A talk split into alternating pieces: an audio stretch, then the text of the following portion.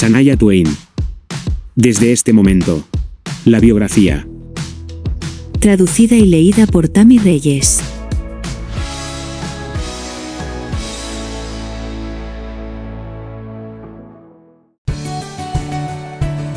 Episodio 31. Al fin en casa.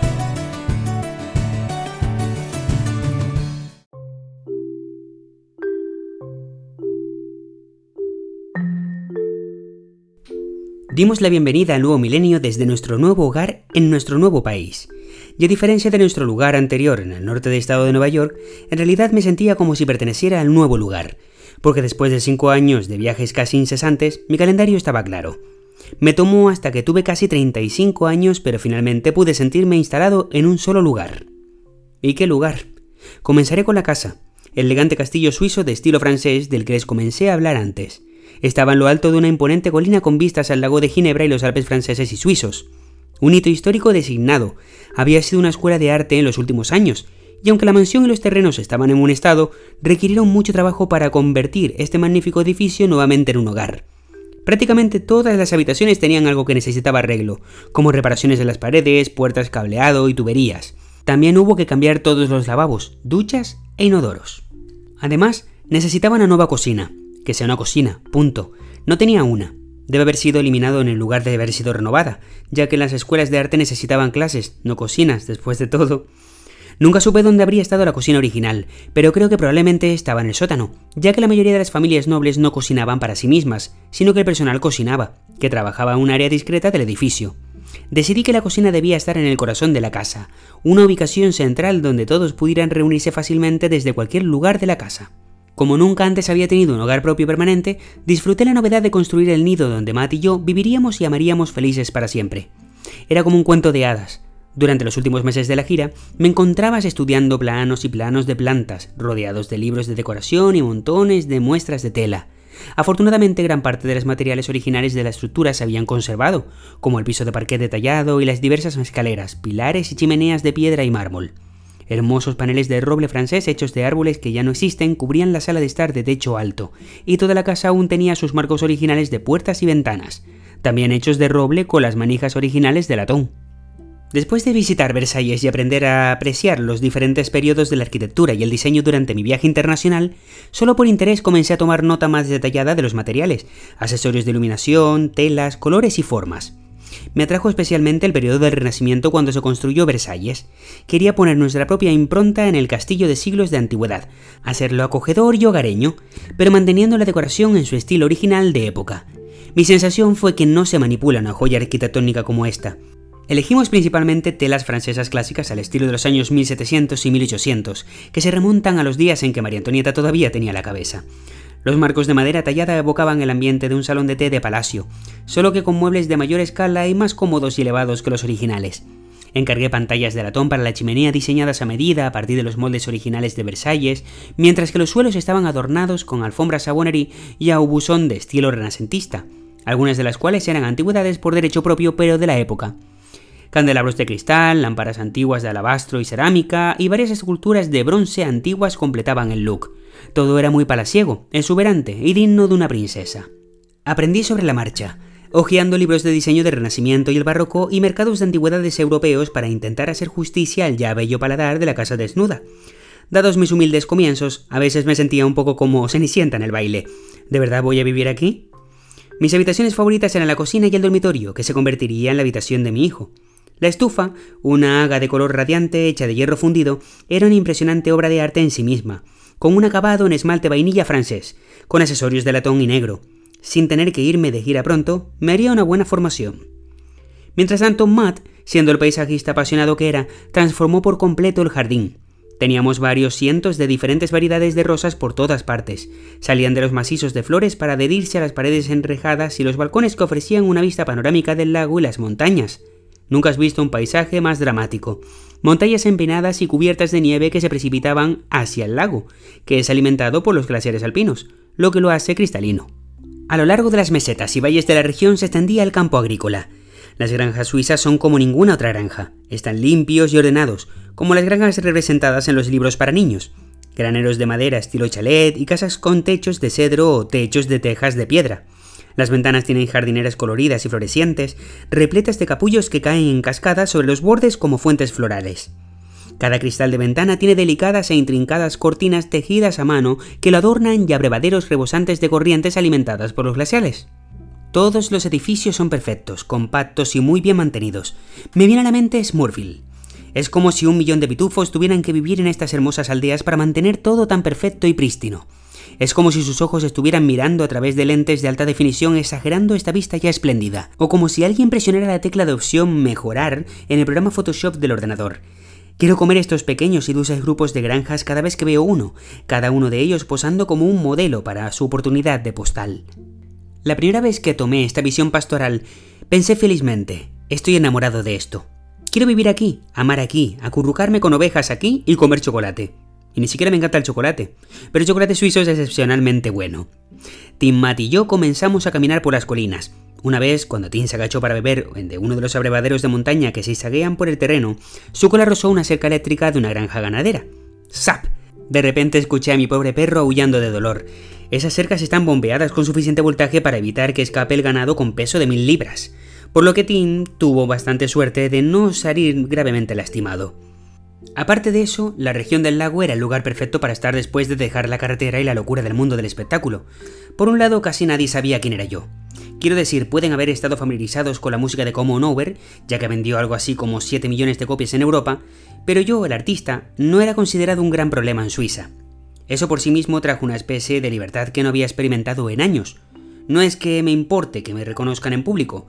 Quiero decir, si has vendido millones y millones de discos y de repente nadie te detiene en la calle, es posiblemente que desees llamar a tu gerente para preguntar sobre la salud de tu carrera, pero es alentador recordar que a veces, cuando aparecen extraños, se acercan a ti, no es porque seas famoso, sino que solo quieren ser amigables. En algunos casos, solo querían direcciones y pensaron que debía ser de allí. Seamos realistas, celebridad o no, la sinceridad puede ser frustrantemente difícil de encontrar y es algo que debe valorarse. Vivir lejos de la lupa de la fama tuvo un efecto saludable en mí. Poco a poco comencé a deshacerme del caparazón protector que había construido durante los últimos años e incluso comencé a hacer contacto visual con extraños nuevamente. Poder deambular por las calles, como todos los demás, fue una revelación para mí. De vez en cuando, alguien, normalmente un turista, me reconocía y me pedía un autógrafo o una foto. Se había vuelto tan inesperado que en realidad me tomaba por sorpresa. ¿Y sabes qué? Ahora vino como una agradable sorpresa, como un niño que encuentra un caramelo que se había dejado en el bolsillo y del que se había olvidado. El único inconveniente de vivir en un lugar donde nadie me conocía era que yo no conocía a nadie. Extrañaba a Kim, Stacy, Helen y mi familia en Canadá. Ten en cuenta que acabo de salir de la carretera, donde estás rodeado por una familia sustituta de músicos y equipo, por todas mis malditas quejas por el agotamiento de las giras. Esa es la parte que más atesoro, las relaciones que estableces. Al principio me sentí muy fuera de mi esencia en mi nuevo país, donde aún no hablaba el idioma. La única amiga que tuve al principio fue una mujer italo-francesa, cinco años menor que yo, llamada Marianne, que había sido la secretaria e intérprete de Matt mientras estábamos renovando la casa, porque ninguno de los trabajadores hablaba inglés. Había pasado la mayor parte de su vida en la zona, así que tuve que confiar en ella hasta un punto incómodo, incluso cuando se trataba de aprender a usar los parquímetros. Al principio, Marianne se mostró un poco fría conmigo, lo que atribuía a la timidez, o tal vez fue una barrera del idioma entre nosotros lo que impidió una comunicación más profunda. Empezamos a unirnos cuando las dos quedamos embarazadas con cuatro meses de diferencia. Matt y yo no habíamos tomado una decisión firme de formar una familia al principio de nuestro matrimonio, pero me dejé abierto a la posibilidad de tener un hijo algún día. Aún así, no tenía un periodo de tiempo específico en mente. También respeté la preferencia de Matt de no tener hijos, aunque él no estaba en contra. Así que ambos dejamos la decisión suelta. Una vez que terminó la gira como Nover y comencé a acostumbrarme a estar fuera de la carretera, tomamos la decisión de tener un hijo después de todo. Supe que estaba embarazada en noviembre de 2000, con fecha de parto prevista para el 22 de agosto de 2001. Extrañé tener a mi familia cerca durante mi embarazo, ya que era algo que quería compartir no solo con mi esposo, sino también con las mujeres en mi vida. La compañía femenina te ayuda a sentir que tienes una hermandad de apoyo de otras madres. Mi propia madre se había ido. Mis hermanas estaban en otro continente, junto con Mary, Helen, Kim y Stacy. Me sentí bastante solo durante este tiempo. Como Merian y yo estábamos embarazadas, comenzamos a compartir una amistad más personal. Fuimos juntas a las clases de la MASE, compartimos el mismo obstetra, compartimos la misma sala de partos y básicamente nos guiamos a través de la increíble experiencia de convertirnos en madres por primera vez. Respeté los deseos de Matt de mantener nuestras vidas en privado, incluso durante mi embarazo, por lo que vi a mi familia muy rara vez durante ese tiempo, y en las primeras semanas después de mi parto. Lamento que ninguna de mis hermanas estuviera allí para el nacimiento de ella. Miriam fue mi única compañera durante este periodo tan especial de mi vida. Justo después de la medianoche del domingo 12 de agosto de 2001, casi dos semanas antes de mi fecha de parto real, rompí aguas. Matt y yo estábamos en casa en el castillo. ¿Qué pasa ahora? preguntó nervioso. Ella era su primer hijo, por lo que era tan nuevo en esto como yo. Le aseguré que no había necesidad de correr al hospital, que estaba solo tres minutos. Le dije que teníamos unas 24 horas antes de que naciera el bebé, o al menos eso es lo que entendí del instructor de la MASE. Duchémonos y tomemos nuestro tiempo para llegar allí, dije. No hay problema. Realmente yo no estaba en pánico ni preocupado. Ni siquiera 15 minutos después, mis contracciones se produjeron con solo dos minutos de diferencia, luego con un minuto de diferencia, y fueron tan intensas que me doblé de dolor en la primera hora después de romper aguas. Llamamos a mi obstetra, el doctor Stoll, y apenas podía pronunciar las palabras mientras trataba de explicar lo que estaba sucediendo. Nos indicó que nos reuniéramos con él en el hospital de inmediato. Cuando recibió nuestra llamada, el doctor Stoll había estado observando la lluvia de meteoritos perseidas que iluminaba el cielo. Como me diría después, no le importaba que lo interrumpieran. Estaba encantado, explicó, porque sentí que era una señal especial tener un nacimiento ocurriendo mientras el universo mostraba su magia. Mi esposo y yo podríamos haber usado alguna intervención sobrenatural en ese momento, porque a medio camino del hospital nos encontramos con luces amarillas intermitentes y señales de desvío anaranjadas. ¿Construcción? ¿A esta hora? Tienes que estar bromeando. ¿Hay alguna manera de pasar por aquí? preguntó Matt. Mi esposa va a tener un bebé y tenemos que ir al hospital de inmediato. El tipo que manejaba el sitio de la intersección no podía entender el francés entrecortado de Matt, o simplemente no le importaba lo que se avecinaba. Un bebé, una bomba o el fin del mundo. Simplemente señaló la dirección de la ruta más larga. A estas alturas, me sentía como una víctima de tortura medieval en el potro, con las articulaciones pélvicas desgarradas. Nos encontramos con el doctor Stoll en el estacionamiento del hospital y no podía ponerme derecho. Me avergonzaba estar tan paralizado por este dolor tan común, pero me estaba desgarrando y obligándome a adoptar esta forma encorvada e involuntaria. Por mucho que quisiera controlar mi cuerpo y mantener algo de dignidad, tenía que entrar al hospital encorvado. ¿Dónde estaba mi fuerza? Mi capacidad para tolerar el dolor y absorber mi deseo de romperme bajo la presión. Aprendí una lección importante. A un cuerpo a punto de dar a luz, no le importa. Con el cuerpo doblado por la mitad, una sonrisa tensa y los puños cerrados, logré llegar al piso de maternidad en esta posición medio en cuclillas. Pero sin embargo, sobre mis propios pies, después de rechazar obstinadamente la silla de ruedas que me ofreció el médico. Entramos en un pasillo completamente oscuro y extremadamente silencioso del área de maternidad. Con todas las luces apagadas, no pudimos ver frente a nosotros cuando se abrió la puerta del ascensor. El doctor Stoll saltó hacia el interruptor de la luz y literalmente encendió las luces mientras avanzábamos por el pasillo. Yo era el único que recibía esa noche y no había nadie más en el piso, al parecer. Fue surrealista estar abriendo el piso, especialmente para mí, para tener a mi bebé.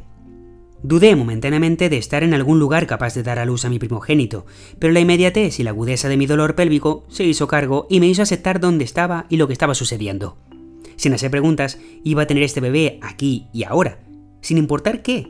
Por supuesto, estaba en buenas manos estando en un hospital suizo con un médico que había estado asistiendo a partos durante tanto tiempo como mi edad. Efectivamente, después de una inspección rápida de la posición de mi bebé, el médico anunció que ya tenía 8 centímetros de dilatación, una aguja intravenosa entró abruptamente y me prepararon para la mesa de parto. Me sentí un poco como un pavo pinchado, por todos lados y expuesto, listo para la sartén. Todo era nuevo y misterioso. A pesar de que había hecho el recorrido y había tomado las clases de la MASE, todavía no sabía realmente qué estaba pasando y qué pasaría después. Todo lo que se explicaba en francés o en inglés entrecortado lo hacía mucho más misterioso y aterrador. Sin embargo, confiaba en mi médico y estaba seguro de que sabía lo que estaba haciendo.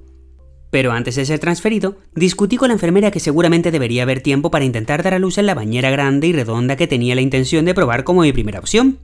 Pero nadie me tomaba en serio, y me ignoraron. No había tiempo para experimentar con métodos de parto menos convencionales que no fuera acostarme boca arriba. Mi dolor aumentó mientras mi capacidad para hablar disminuía, así que me dirigí a la mesa de parto. Quería levantar mis manos en el aire en una posición de parada para decir, ¿podemos esperar un minuto aquí y reducir la velocidad? Esto va demasiado rápido y siento que me estoy perdiendo esta increíble experiencia. Pero no había tiempo para ninguna de las cosas elegantes como poner mi música ambiental favorita en el estéreo. Nada más importó una vez que nació mi hijito y todo fue bien en el mundo. Tuvo un bebé varón saludable. ¿Y a quién le importa en qué mesa o por qué método lo había dado a luz? Él estaba aquí, finalmente. Su padre cortó el cordón umbilical y lo bañó en una barangana a mi lado. Luego el doctor puso a mi bebé en mi pecho para mamar. Ella, nuestro angelito. El significado hebreo es El Señor es mi Dios. Y para mí fue el dicho de un ángel. También nos gustó el anillo a ella, pronunciado Asia, como Asia. Era original y lo habíamos elegido incluso antes de saber si íbamos a tener un niño o una niña. Durante mis cinco días en el hospital, Merian vino periódicamente para ayudar a traducir con el personal del hospital, ninguno de los cuales hablaba inglés, pero por lo demás no había compañía femenina. Pero me emocioné cuando mi hermana Kerry vino a visitarme poco después de que llegué a casa. Mi sobrino Dylan también estaba con ella, y era hermoso para mí ver a los niños juntos. Me entristeció saber que solo sería breve, que esto era solo una visita y que pronto estaría sin familia otra vez. Aprovechando al máximo su tiempo con nosotros, dimos largos paseos por el lago y disfrutamos del clima de verano. Una tarde, mientras paseaba ella en su cochecito por el paseo del lago, tuve que parar para amamantar y Kerry dijo, cuidaré de los fotógrafos. Estaba acostumbrada a la forma en que tenía que ser cautelosa en público en Estados Unidos y Canadá, y pensó, correctamente, que lo último que quería era que mis senos expuestos aparecieran en algún tabloide. No hay necesidad de ser tan paranoico, insistí. Apenas me prestan atención aquí. Mi anonimato llegó hasta cierto punto, aparentemente, porque una semana después apareció una foto mía con ella erutando contra mi hombro, inmediatamente después de haber terminado de amamantarlo, en las revistas de chismes. Nunca sabré si la persona que tomó la foto también me tomó fotos amamantándolo y tuvo la decencia de no venderlas, o si simplemente se perdió el momento. Fue un recordatorio inquietante de que nunca sabes cuándo te están observando a través de una lente de una cámara y fotografiando, incluso en momentos privados e íntimos. Hola, si has llegado hasta aquí, déjame agradecerte que hayas compartido tu tiempo conmigo escuchando este podcast. Recuerda que existe una cuenta de Instagram en la que podrás opinar, consultar y conocer detalles sobre la biografía de este artista. Será el lugar donde podremos hablar, debatir o compartir historias similares a las del libro. También dispones de nuestra web Sanaya en Hispania, donde podrás encontrar el álbum conmemorativo del 57 cumpleaños de Sanaya de Flame, con canciones inéditas, covers, lives remasterizados, drums and strings, con canciones de siempre con sonidos de batería o cuerdas, y acceso directo a nuestras playlists Sanaya Twain Simple Hits y desde este momento la banda sonora, donde encontrarás todas las canciones mencionadas en su libro en un único lugar. Conoce un poco más de Sanaya cada viernes junto a mí. Podrás encontrar este podcast en las plataformas de Spotify, Amazon Music, Apple Podcast, Google Podcast y Podimo. Si tienes alguna duda o sugerencia, no dudes en contactar al correo sanayatwainlabiografía.com y la cuenta de Instagram Sanayatwain Hispania.